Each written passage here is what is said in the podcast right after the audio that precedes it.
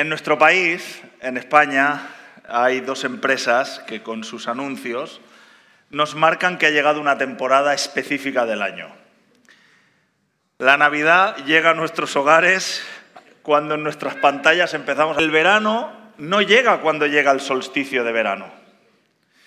El verano lo dice cuando lo dice el anuncio de Estrella Damm. No sé si lo sabíais eso, ¿no? La marca de cerveza catalana ha conseguido que sus anuncios sean los que den el pistoletazo de salida de la estación veraniega. Ya os he dicho que hoy va de vídeos y de spots. Estos spots veraniegos no solo son esperados por el público en general, sino que incluso ya empiezan a ser analizados como lo que son, como cortos, con una producción muy potente y algunos llegan a decir como obras de arte. ¿no? Y el de este año, el del año 2022, es toda una declaración de intenciones. Ah, bueno, a mí no me interesa hacer publicidad de la marca, pero he pensado que sería bueno que lo pudieseis visualizar como punto de partida de la reflexión que haremos esta mañana dentro de la serie de sermones que hemos titulado Ser o no ser. ¿vale? Así que os dejo el spot y luego lo comentamos.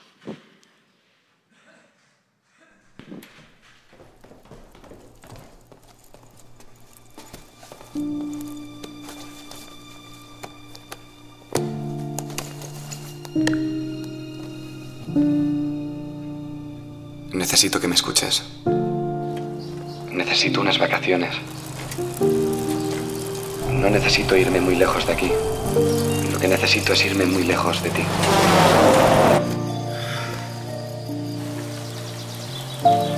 No necesito tu pesimismo. Ni tus dudas. Ni tus miedos.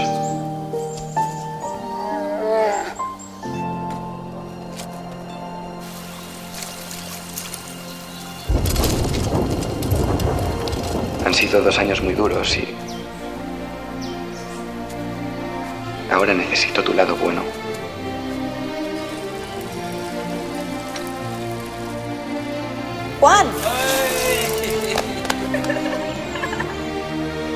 Ahora necesito estar con la gente que quiero.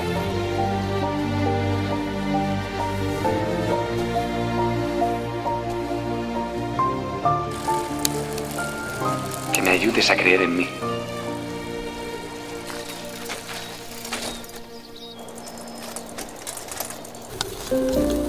Ahora necesito comer y beber cosas buenas que me hagan feliz.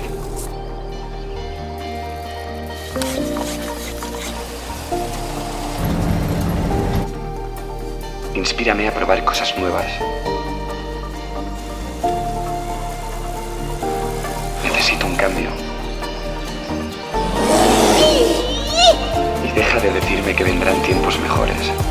Hay que hacer algo juntos, no puedo esperar.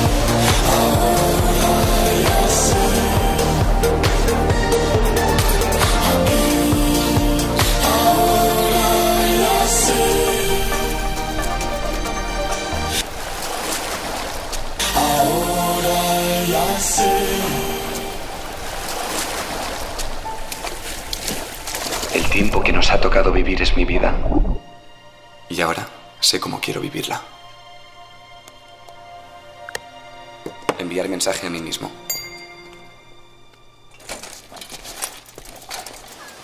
Aquí, ahora y así.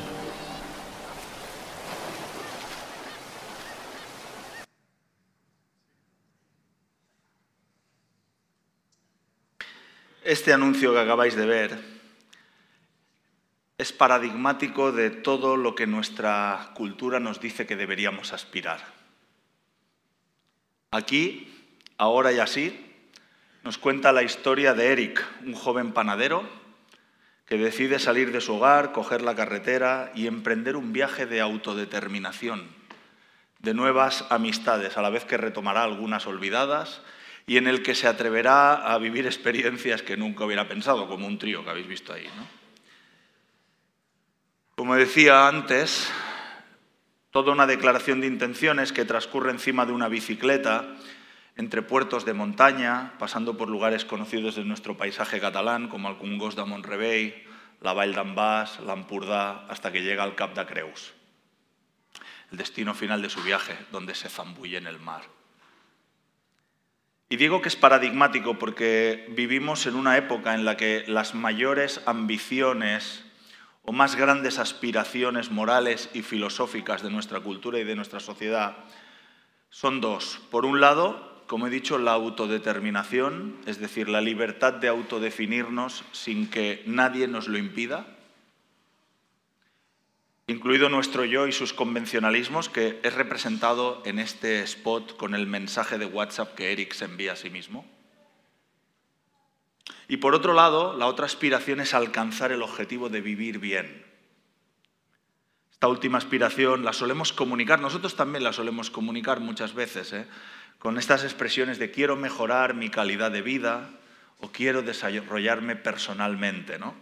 Que en el spot se expresa con esta frase tan curiosa, necesito comer y beber cosas buenas que me hagan feliz. En cada uno de los segundos que dura este spot, se destila, rezuma individualismo expresivo, un término que acuñó el teólogo Carl Truman. Todo lo que Eric expresa constantemente son sus necesidades. Yo, yo, yo necesito, necesito, necesito, quiero, quiero, quiero. Las otras personas que aparecen en este spot van y vienen, convirtiéndose en utensilios usados y dejados atrás, en la búsqueda de autorrealización, hasta llegar aquí, donde Eric dice, ahora sé cómo quiero vivir mi vida. Aquí, ahora y así. O sea, un carpe diem de manual. Y este spot está brillantemente realizado y, logra remover nuestras emociones porque tiene esta idea romántica del viaje de autodescubrimiento que tanto impregna nuestra cosmovisión occidental. Porque la vida moderna resulta compleja. Las personas del siglo XXI nos encontramos constantemente atrapados en dilemas, con infinitas opciones. Seré más feliz viviendo en un pueblecito o en una ciudad más pequeña que en la ciudad grande. Estoy bien o tengo sobrepeso, soy hetero, soy bi, soy pansexual. ¿Debería hacer clases de yoga o zumba? ¿Android o iPhone? ¿Dónde puedo irme de vacaciones para que realmente sean especiales y no como las del año pasado? ¿Cómo manejo mi estrés? ¿Cuál es mi posición acerca del cambio climático y de la guerra de Ucrania? ¿Debería leer más, documentarme más o simplemente descansar. Y nuestra confusión se incrementa por la forma en que nuestra sociedad, nuestra cultura, de alguna manera segmenta todas nuestras vidas en bloques, mm, en containers compartimentalizados. Nuestra vida familiar por un lado, nuestra vida laboral, nuestra vida emocional, nuestra vida sexual, nuestra vida espiritual, nuestra vida de ocio, la vida familiar, la vida económica, la vida deportiva, nuestro estado físico, nuestra salud, la vida política, mis posiciones políticas. Toda nuestra cultura nos dice que para ser felices debemos encontrar sentido y éxito en todas y cada una de estas áreas. Pero yo me pregunto, ¿cómo es posible conseguir esto? Se nos dice que tenemos que estar eh, examinando la inmensidad de opciones en cada uno de estos bloques y luego tomar la decisión correcta que nos asegure la felicidad, lo cual, no sé si estáis de acuerdo conmigo, pero a mí me resulta una quimera imposible de alcanzar.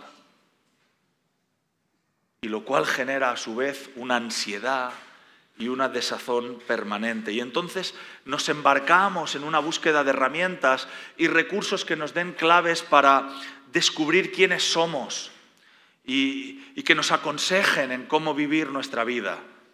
Solo tienes que ir a Internet y teclear en un buscador, en un motor de búsqueda, cómo mejorar mi vida y te saldrán cientos de páginas web que te proponen la panacea, el santo grial con el que obtendrás tus más anhelados deseos. Y yo ya he hecho la prueba por vosotros. Ahí tenéis la primera página. Estos son los resultados de la primera página, pero hay centenares detrás. 41 claves para no sé qué, cincuenta y pico, tal, diez cosas que parecen una locura, pero que si las haces funcionará tu vida. No me creáis, solo tenéis que... ¿Sabes cuál es el problema de nuestra sociedad? Es que nuestra sociedad occidental ha rechazado a Jesús y todo lo que tenga que ver con la fe. En palabras de Mark Sawyers, que es un pensador y un pastor cristiano que ha escrito libros extraordinarios, una lástima que no estén traducidos al castellano. Él dice en uno de sus libros, la cultura poscristiana occidental y su fe ciega en el progreso humano anhelan los beneficios que solo pueden encontrarse en el reino de Dios, pero se niegan a reconocer al rey de dicho reino. Y como resultado, sigue diciendo, se produce la, se produce la paradoja que la brecha entre lo que esta cultura poscristiana nos promete y lo que nos ofrece realmente se hace cada vez más grande, dejándonos todavía más insatisfechos. La semana pasada, en nuestro primer sermón, hablamos de que Jesús irrumpió en este mundo anunciando, proclamando, demostrando que el reino de Dios había llegado por medio de él derrotó al reino de Satanás y al mismo tiempo abrió el camino para que la humanidad fuese restaurada a su identidad inicial, hechos a la imagen de Dios. Una identidad inicial que había sido malograda con motivo de la caída de Adán y Eva en el pecado. Y cuando una persona cree en Jesús y acepta su señorío sobre su vida, recibe una nueva identidad, la nueva identidad de Cristo y ve cómo su propósito es restablecido. Eso es lo que estuvimos hablando la semana pasada. Cuando eso pasa, se produce algo extraordinario y es que nos convertimos, devenimos en un nuevo ser humano. Criaturas completamente nuevas que recibimos una nueva identidad, una nueva naturaleza y un nuevo propósito en Cristo. Lo que Eric el panadero y millones de personas anhelan en este mundo salir de su confusión, descubrir su propósito e identidad y experimentar el gozo de una vida plena, no se encuentra en un viaje de autodescubrimiento. No, se encuentra convirtiéndonos en hijos e hijas de Dios por medio de una persona, Jesucristo. ¿Qué os parece si leemos un texto de las Sagradas Escrituras? Se encuentra en la segunda carta que escribió el apóstol Pablo a la iglesia de Corinto. Segunda de Corintios, capítulo 5, versos 17 al 21. Por lo tanto, si alguno está en Cristo, es una nueva creación. Lo viejo ha pasado, ya ha llegado lo nuevo. Y todo esto proviene de Dios, quien por medio de Cristo nos reconcilió consigo mismo y nos dio el ministerio de la reconciliación. Esto es, que en Cristo Dios estaba reconciliando el mundo consigo mismo, no tomándole en cuenta sus pecados y encargándonos a nosotros el mensaje de la reconciliación. Así, en nombre de Cristo os rogo, como si Dios os exhortara a vosotros por medio de nosotros, en nombre de Cristo os rogamos que os reconciliéis con Dios. A aquel que no cometió pecado alguno, por nosotros Dios lo trató como pecador, para que en él recibiéramos la justicia de Dios. ¿Cómo Eric el panadero puede obtener una nueva identidad en Cristo? Y espero que cuando pienses en Eric en el panadero, pienses en tus compañeros de trabajo, en tus familiares, en tus vecinos, quizá en ti mismo, que aunque llevas viniendo a la iglesia, no sabes qué es esto de una identidad en Cristo. En el texto que acabamos de leer, el apóstol Pablo le dice a los creyentes de la ciudad de Corinto y nos dice a nosotros hoy que todo ser humano tiene la posibilidad de acceder a una nueva vida, a un regalo de Dios, quien por medio de Cristo nos ha reconciliado consigo mismo. Pablo, a lo largo de sus otras cartas que están en el Nuevo Testamento, como veremos más tarde, usa toda una serie de términos para explicar los pasos que nos llevan a recibir el regalo de Dios de esta nueva identidad.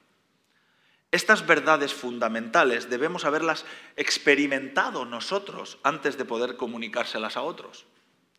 Y a veces podemos tener dificultades en entendérnoslas o apropiárnoslas. En primer lugar, para convertirnos en seguidores de Jesús, en cristianos, debemos ejercer fe. El apóstol Pablo escribirá a otro grupo de iglesias en Roma las siguientes palabras, Romanos 10, 9, 10. Si confiesas con tu boca que Jesús es el Señor y crees en tu corazón que Dios lo levantó de entre los muertos, serás salvo. Porque con el corazón se cree para ser justificado, pero con la boca se confiesa para ser salvo. Ser salvados y adquirir esta nueva identidad exige que se den dos elementos que están interconectados. En primer lugar, una fe, o si lo quieres llamar así, una convicción interior del corazón de que Dios ha provisto los medios para restablecer su amistad con nosotros. Una amistad que, como vimos la semana pasada, estaba truncada por nuestra rebelión, nuestro deseo de ser nuestros propios dueños y por el pecado en nuestras vidas. Y en segundo lugar, requiere una confesión pública de dicha fe. ¿Y cuáles son los medios que Dios ha provisto? ¿Cómo puedo tener convicción en esos medios? ¿Cuáles son los medios en los que tengo que tener esa convicción? Pues Dios ha provisto a Jesús mismo. El verso 21 de la carta de Corintios que hemos leído al principio nos dice que Jesús fue el sacrificio por nuestro pecado. En la versión, primero os he puesto la versión ah, nueva versión internacional, pero me encanta el verso 21 en la versión nueva traducción viviente. Dice así, pues Dios hizo que Cristo, quien nunca pecó, fuera la ofrenda por nuestro pecado, para que nosotros pudiéramos estar en una relación correcta, con interior con 18, 19. Y yo tuve ese momento de convicción interior con 18, 19 años. Ah, me invitaron a colaborar en un campamento de scouts cristianos como apetecía ir al Pirineo y no tenía dinero para pagármelo, pues ayudé en cocina y tareas prácticas. Era un momento de mi vida donde ni creía en Dios, ni pensaba que en ese caso de existir fuera relevante para mi vida o para mis planes. Así que ni participaba en las actividades, ni en los tiempos espirituales, me iba por ahí a dar mis paseos, a disfrutar de trekking y tal. Pero por un casual un día acabé mis responsabilidades y como no tenía nada que hacer me acerqué a una charla estaba dando uno de los monitores para un grupo de chicos de 16, 17 años. Y en medio de la charla pasó algo muy extraordinario. Yo estaba como a unos 10, 15 metros, debajo de un árbol. Y en medio de la charla el monitor se giró hacia mí y me dio una palabra profética. Pero out of the blue, o sea, se giró y me dijo, mira, no sé por qué, pero siento esto para ti. Y me dijo que Dios me estaba llamando a servirle. Y me reí en mi interior porque yo no me creía nada de eso. Pensé que era una bartolada de leyenda. Sin embargo, aquella palabra empezó a hacerme pensar el resto de los días. Y acabó el campamento y llegué a mi casa después de una semana en el Pirineo, dejé la mochila, saludé a mi madre Recuerdo que estaba, lo tengo muy, lo recuerdo bien, estaba cocinando lentejas mi madre. Y además estaba escuchando en un, en un cassette, estaba escuchando una canción de Marcos Vidal, y justo cuando yo entraba por la puerta, sonaba, le di un beso a mi madre y en la cocina y me iba a ir a la ducha y sonaba la canción de Marcos Vidal que dice estas palabras. Si es verdad que Él vive, ¿por qué no intentar buscarle y seguirle sin dudar? Si es cierto que existe Dios, será importante encontrarle, porque solo se vive una vez. Así que me duché, me fui a mi cuarto, recuerdo sentarme, mis padres acababan de cambiar de piso recientemente, me senté en la cama y le dije con una prepotencia brutal a Dios, que quería saber si existía y luego yo ya decidiría lo que hacía con ese conocimiento. Y en ese momento experimenté la presencia de Dios en aquel cuarto con una fuerza tremenda, algo profundamente sobrenatural y extraordinario. Y en ese momento tuve una convicción profunda de todos mis errores, de todos mis fallos, de todos mis pecados, de cómo había conducido mi vida de manera arrogante, alejada de Dios, y le pedí perdón. Y entonces me aseé, Salí del, fui a, a sentarme a comer el plato. Bueno, primero salí del cuarto y luego me aseé. Y le pregunté a mi madre, fui a, a sentarme a comer el plato en lentejas y mientras estábamos hablando, le pregunté a mi madre que cuándo hacían la próxima reunión de la iglesia. Y claro, mi madre se quedó muy sorprendida porque, porque yo no quería saber nada de la iglesia desde hacía años, ¿no? Ese mismo otoño me bauticé y confesé públicamente que creía en Jesús y le acepté como mi Salvador y como mi Señor. Hay un momento donde tiene que haber una convicción profunda, un encuentro con Jesús. Que la sangre que Jesús derramó en el sacrificio de la cruz es el precio que Él pagó por nuestra redención.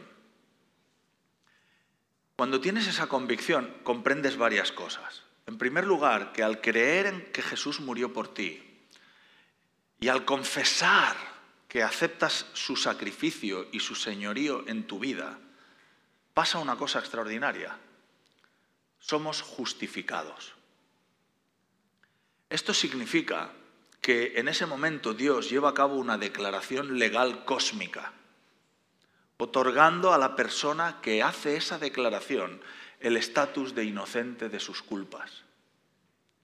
Pablo lo expresa magníficamente en otra carta, Colosenses capítulo 2.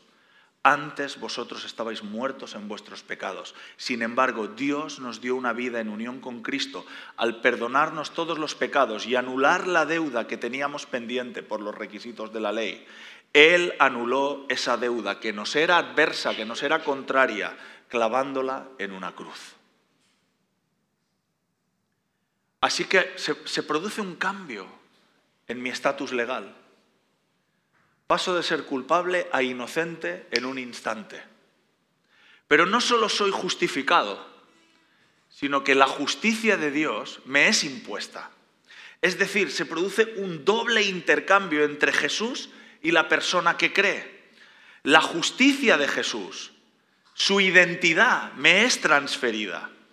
Y esto quiere decir que para el resto de mi vida, para el resto de tu vida, escucha bien esta frase, para el resto de tu vida, Dios ya no te ve como culpable, sino que te ve como su hijo amado, como su hija amada, que no ha pecado nunca.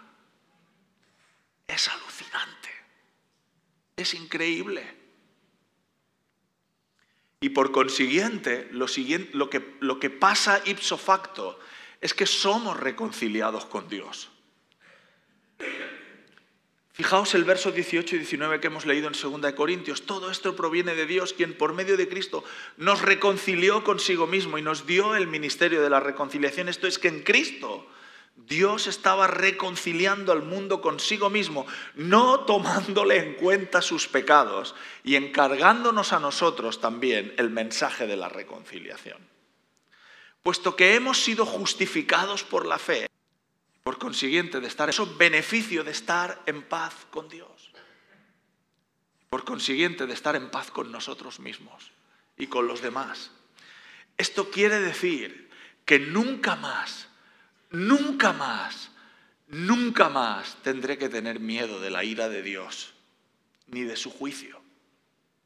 Y esto es de vital importancia, porque muchos discípulos de Jesús, muchos cristianos, consciente o inconscientemente, a pesar de todo lo que hemos estado diciendo hasta ahora sobre lo que se produce entre Dios y los seres humanos cuando estos creen, Muchos seguidores de Jesús viven su relación con Dios como si tuvieran que estar constantemente cuadrando cuentas.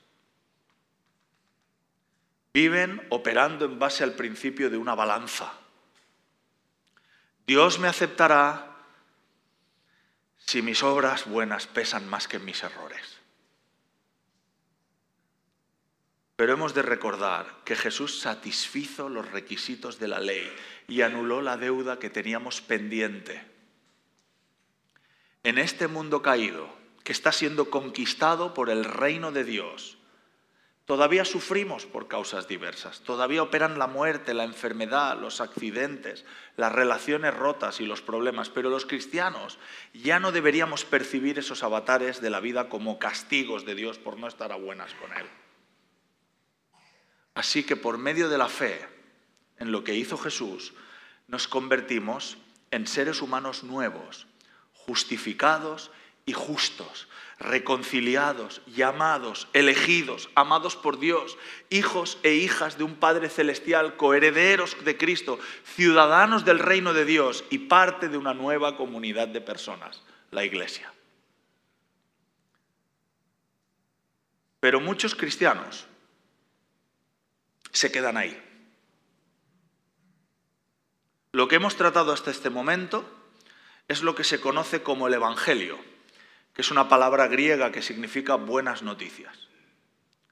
Y efectivamente, si lo piensas, son las mejores noticias que Eric el panadero puede recibir. Sus errores, sus rebeliones han sido perdonadas y puede estar reconciliado con Dios y en paz consigo mismo. Sin embargo, muchísima gente no pasa de este punto. Por medio de la cruz, como hemos dicho, Jesús cambió nuestro estatus legal cósmico y nos justificó ante Dios. Pero es que hay mucho más. Jesús no se quedó en la cruz o en una tumba. Jesús resucitó. Y gracias a la resurrección de Jesús, su identidad resucitada también nos es impuesta. Es como si volviéramos a nacer, convertidos en un nuevo tipo de ser humano. Y por eso utilizamos tantas veces en la iglesia este concepto de nacer de nuevo, ¿verdad? Es alabado sea Dios, Padre que expresa el apóstol Pedro en su primera carta. Primera de Pedro 1.3, alabado sea Dios, Padre de nuestro Señor Jesucristo, quien por su gran misericordia nos ha hecho nacer de nuevo mediante la resurrección de Jesucristo para que tengamos una esperanza viva. John Wimber, el fundador del movimiento de la viña, decía lo siguiente, acostumbraba, antes tenía la costumbre de decirle a las personas a mi alrededor que yo era un pecador salvado por gracia, pero ya no lo digo más. En realidad, una vez fui un pecador que se arrepintió y creyó y como resultado fui salvado por la gracia inmerecida de Dios. Pero ahora soy alguien diferente. Soy un hijo de Dios sanado de mi enfermedad espiritual, librado del pecado. Es decir, mi identidad fundamental es que soy una nueva creación, un nuevo ser humano. Y esta declaración es mucho más profunda de lo que puede aparentar en primera instancia. Porque las buenas noticias del reino de Dios es que ha irrumpido efectivamente por medio de Jesús para liberarnos de la culpa y de las consecuencias del pecado, pero no se queda ahí, sino que por medio del milagro de la resurrección, además Jesús nos convierte sobrenaturalmente en alguien que no éramos antes. Esta nueva vida es mucho más que haber recibido un cambio legal de estatus, es haber recibido una naturaleza inmortal el apóstol Pablo utilizará una palabra que me encanta, una naturaleza incorruptible. Esto es lo que se conoce en términos teológicos como regeneración. ¿Y cómo funciona este asunto de la regeneración, de la nueva vida? Mira, en primer lugar, somos sacados de un reino y transferidos a otro reino se nos confiere la gracia de vivir en otro reino. ¿Crees que me lo invento? Colosenses, capítulo 1, versos 12 y 13. Dios os ha facultado para participar de la herencia de los santos en el reino de la luz. Él nos libró del dominio de la oscuridad y nos trasladó al reino de su amado Hijo. Y fíjate que no dice nos trasladará, está utilizando pasado, nos trasladó en el momento en que hicimos aquella declaración de fe, en el momento en que aceptamos lo que Jesús había hecho por nosotros, nos trasladó del reino de la oscuridad y nos depositó en el reino de la luz. Estamos en el reino de la luz. Y eso significa que al ser sacados del reino de la oscuridad y ser parte del reino de Dios, se nos concede autoridad y poder para anunciarlo y demostrarlo. Somos restaurados en nuestra posición de embajadores y vicerregentes de Dios. El Espíritu Santo nos empodera y podemos anunciar las buenas noticias y respaldarlo con hechos sobrenaturales que demuestran que el reino de Dios ha venido y está irrumpiendo. Hemos sido sacados de un reino y depositados Pero no solo hemos sacado, no solo hemos sido sacados de un reino y depositado en otros, es que nos convertimos en una nueva especie de seres humanos. Ya no solo somos Homo sapiens. No sé, nadie lo ha determinado todavía. He escuchado a N.T. Wright decir somos Homos novus. Pero somos una nueva especie de seres humanos. Ya no estamos en Adán, estamos en Cristo.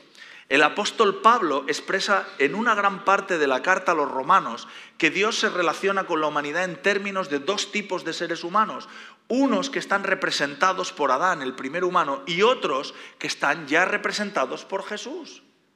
Cuando nacemos de nuevo, por eso utilizamos esta expresión nacer de nuevo. No es una palabra que nos hemos inventado porque había que explicar de alguna manera metafóricamente. No, nacemos de nuevo a una nueva identidad sobrenaturalmente y espiritualmente en Cristo. Somos hechos nuevas personas, nuevas criaturas. No simplemente que nos cambia el carácter. No, somos espiritualmente nuevas criaturas. Y debido a esta unión con Cristo, experimentamos lo que podríamos definir como una relación sobrenatural o mística con Él. Él vive en nosotros y nosotros estamos unidos a Él. Déjame que te muestre textos que lo corroboran. Primera de Corintios 6, 17. El que se une al Señor es un espíritu con Él. Gálatas 2.20, pero con Cristo estoy juntamente crucificado, ya no vivo yo, sino que Cristo vive en mí y lo que ahora lo vivo en la carne, lo vivo en la fe del Hijo de Dios, el cual me amó y se entregó a sí mismo por mí. Y esto tiene implicaciones tremendas, extraordinarias en nuestra identidad y en nuestras emociones. Antes os he explicado cuando tuve mi primer encuentro con Jesús y decidí seguirle. Creo que esto, lo que voy a contar ahora solo se lo he explicado alguna vez a mi mujer. Cuando tuve mi encuentro con Jesús, yo llevaba un profundo dolor en mi interior. Como familia, en mi casa, habíamos pasado una mala racha y estábamos pasando por dificultades económicas. Mis padres estaban sufriendo.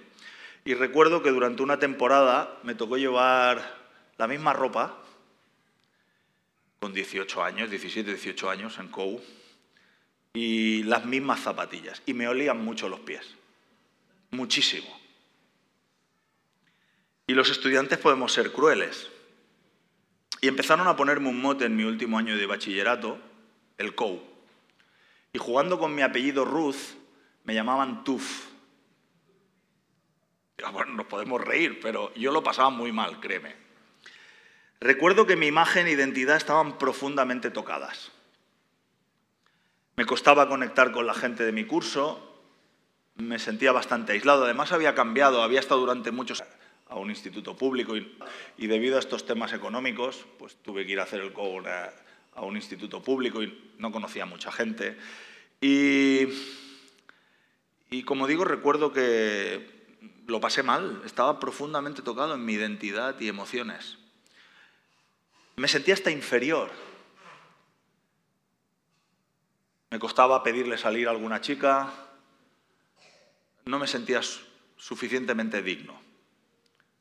Y recuerdo, todavía recuerdo el día de la selectividad, que me sentía en tensión por los estudiantes que tenía al lado, porque me olían los pies. Y no estaba cómodo, me sentía profundamente frustrado. Y luego llegó el verano en el que me invitaron a servir en ese campamento de scouts. Y conocí a Jesús. Y cuando conocí a Jesús, la realidad económica de mi familia no cambió. Y tardé unos meses en mejorar, igual que el mal olor de mis pies, hasta que pude comprarme, hasta que mis padres me compraron unas nuevas zapatillas. Pero ya no me molestaba. Me sentía lleno.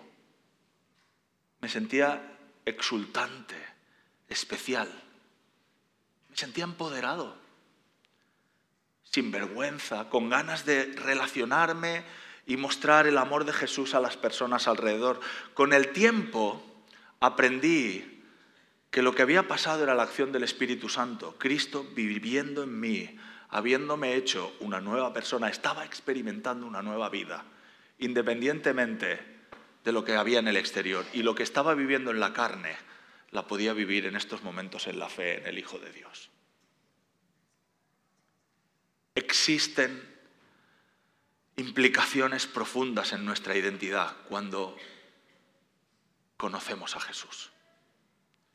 Y toda esta realidad de ser una nueva persona, los cristianos lo representamos mediante el rito del bautismo.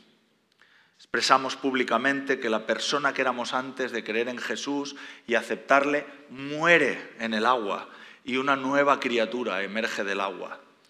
Es una teatralización que hacemos con este rito, pero que representa un verdadero bautismo profundo, mucho más profundo, que es el bautismo espiritual, de haber muerto con Cristo y haber resucitado una nueva persona. Esto es lo que dirá el apóstol Pablo en Romanos capítulo 6, cuando dicen, no sabéis que todos los que fuimos bautizados en Cristo Jesús fuimos bautizados en su muerte, porque por el bautismo fuimos sepultados con Él en su muerte, para que así como Cristo resucitó de los muertos por la gloria del Padre, así también nosotros vivamos una vida nueva. Y por último, esta nueva naturaleza que nos regenera y nos convierte en nuevos seres humanos es totalmente justa desde el minuto uno, puesto que la nueva naturaleza de Cristo está en mí y en ti, con esa nueva por los poderes de la oscuridad, identidad y semejanza a Dios, y ya no estamos dominados por los poderes de la oscuridad y por el pecado, sino que podemos vencerlos y salir triunfantes de la tentación y vencer sobre el mal. Y el apóstol Pablo volverá a decir en Colosenses, os habéis puesto el ropaje de la nueva naturaleza que se va renovando en conocimiento e imagen de su Creador. Es en esta nueva naturaleza donde no hay ni griego ni judío, ni circunciso ni incircunciso, ni culto ni inculto, ni esclavo ni libre, sino que Cristo es todo y está en todos. Acabo ya.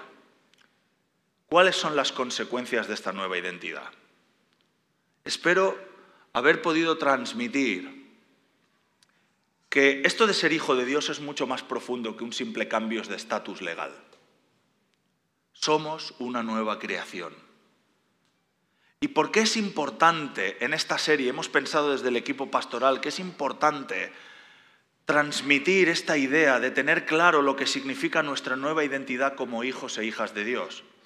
Déjame planteártelo con una ilustración. No es mía, esta imagen la leí en un libro de Neil Anderson y me encantó. Imagínate que eres una prostituta. Y si eres hombre, haz el esfuerzo de verte como una mujer que está ejerciendo la prostitución. Probablemente te cueste imaginarte esto, ¿vale? Pero un día te enteras de que el rey de tu país ha promulgado un decreto que exonera a las prostitutas. Son buenísimas noticias. Estás perdonada, la policía no te arrestará ni condenará por tus prácticas anteriores.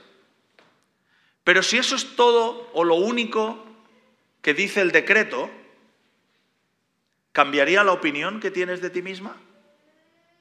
No. Sigues siendo una prostituta. Seguirás ejerciendo la prostitución. ¿Va a cambiar tu comportamiento? No, probablemente tengas que seguir ejerciendo la prostitución para sobrevivir. Pero, ¿y si en ese decreto el rey no solo te exonera, sino que además te convierte en su esposa, convirtiéndote en la reina del reino? ¿Cambiaría eso tu posición, tu opinión y tu identidad? Claro que sí. Ya nadie te va a acusar ni te avergonzará. Todos te tratarán con el honor, el respeto y el amor destinados a alguien de la familia real. Tendrás autoridad delegada y acceso a todos los recursos del soberano para llevar a cabo su plan. ¿Por qué habrías de volver a la vida que tenías antes si ahora eres la reina del reino? Pues no solo hemos sido perdonados, hemos sido transformados en una nueva persona, con una identidad completamente nueva, con una serie de consecuencias y beneficios. Primero, ya no soy esclavo del miedo. Dios me ama y jamás me condenará. Dios me dice que ya no soy un mentiroso o un, necio o un desobediente o un ladrón o un lenguaraz o un inútil o un fracasado o un necio o un desobediente. Cualquiera de estas cosas con las que recurrentemente nosotros mismos u otros o Satanás vienen a, quer- a decirnos para erosionar lo que dice Dios que somos es falso. Porque lo que importa es lo que dice Dios. ¿Y sabes lo que Dios dice? Yo soy hijo de Dios. Tú eres mi hijo amado. Segundo, por medio de esta nueva naturaleza y las fuerzas del Espíritu Santo, adquiero la capacidad de sobreponerme a la tentación y vencer al pecado. Puedo vivir correctamente y agradar a Dios. Y en tercer lugar, puedo operar en el poder de Dios como colaborador de Jesús en la misión de proclamar y demostrar el reino de Dios. Puedo orar por enfermos y ver cómo se curan. Puedo escuchar la voz de Dios para mí y para otros y consolarlos, trayéndoles dirección y ánimo. Puedo ser instrumento de milagros, cambios y transformaciones en las vidas de las personas de mi entorno. Y puedo ser parte del plan de Dios para traer su reino a esta ciudad. ¿No es esto algo increíble y maravilloso? ¿Podéis subir los músicos? Quiero hacer algo. Es importante escuchar lo que dice la Biblia, pero es importante escuchar lo de Dios mismo. Quiero hacer algo hoy. Quizá tú estás aquí y estás diciendo, yo nunca he experimentado esto.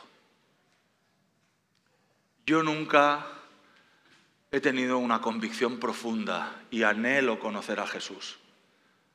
Deseo, me veo como Eric el panadero buscando incesantemente y necesito conocer a Jesús. Hoy es un día donde puedes decirle, Jesús, te necesito. Quiero conocerte. Reconozco mi condición, reconozco mis luchas, reconozco que he estado viviendo de la manera que que ha estado dándote la espalda, pecando contra ti y pecando contra el propósito que tú tienes para mi vida. ¿Me perdonas, Jesús? Donde estás puedes hacerlo. Y si tú haces esto, por favor, si tú le dices esto a Jesús, no saber.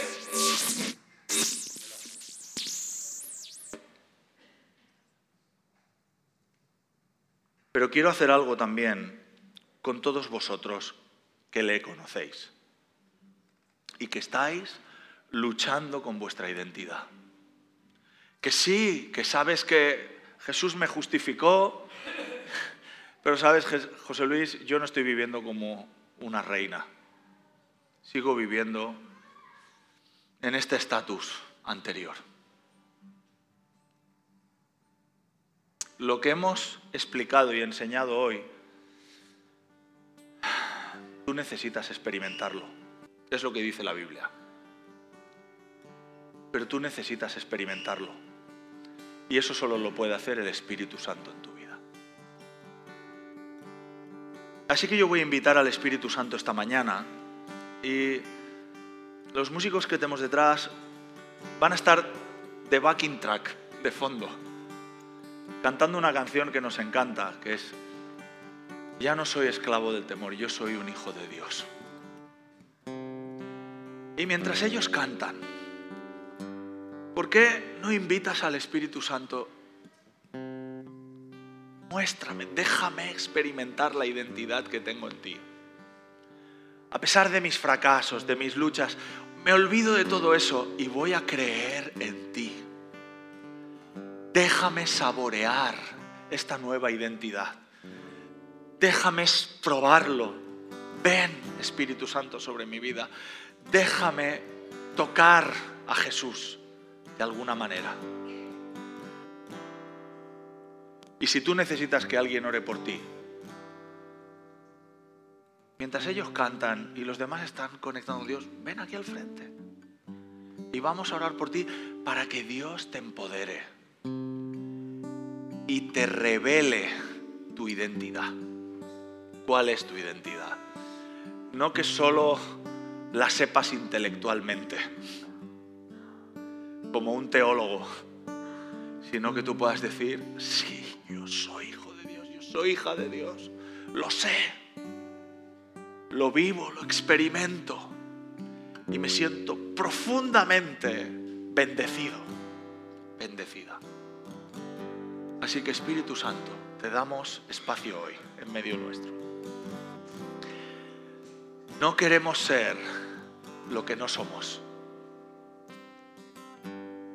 Somos lo que tú dices que somos.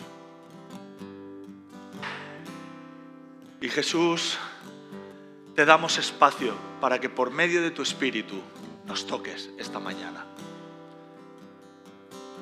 Te anhelamos, te deseamos. Reconocemos, Señor, que todo, todo lo que somos es gracias a ti. Y te pedimos la gracia sobrenatural de experimentarte esta mañana. Ven, Espíritu Santo, en medio nuestro. Ven, Espíritu de Dios. Amén. Y si tú quieres oración, ven. Y líderes de grupo de conexión, amigos, equipo pastoral, equipo de intercesión, si ves a alguien y sientes una palabra, siéntete libre para dársela. Ves a orar por alguien. Si ves a alguien aquí delante, ven a orar por él y vamos a dejar que el Espíritu Santo nos sorprenda esta mañana.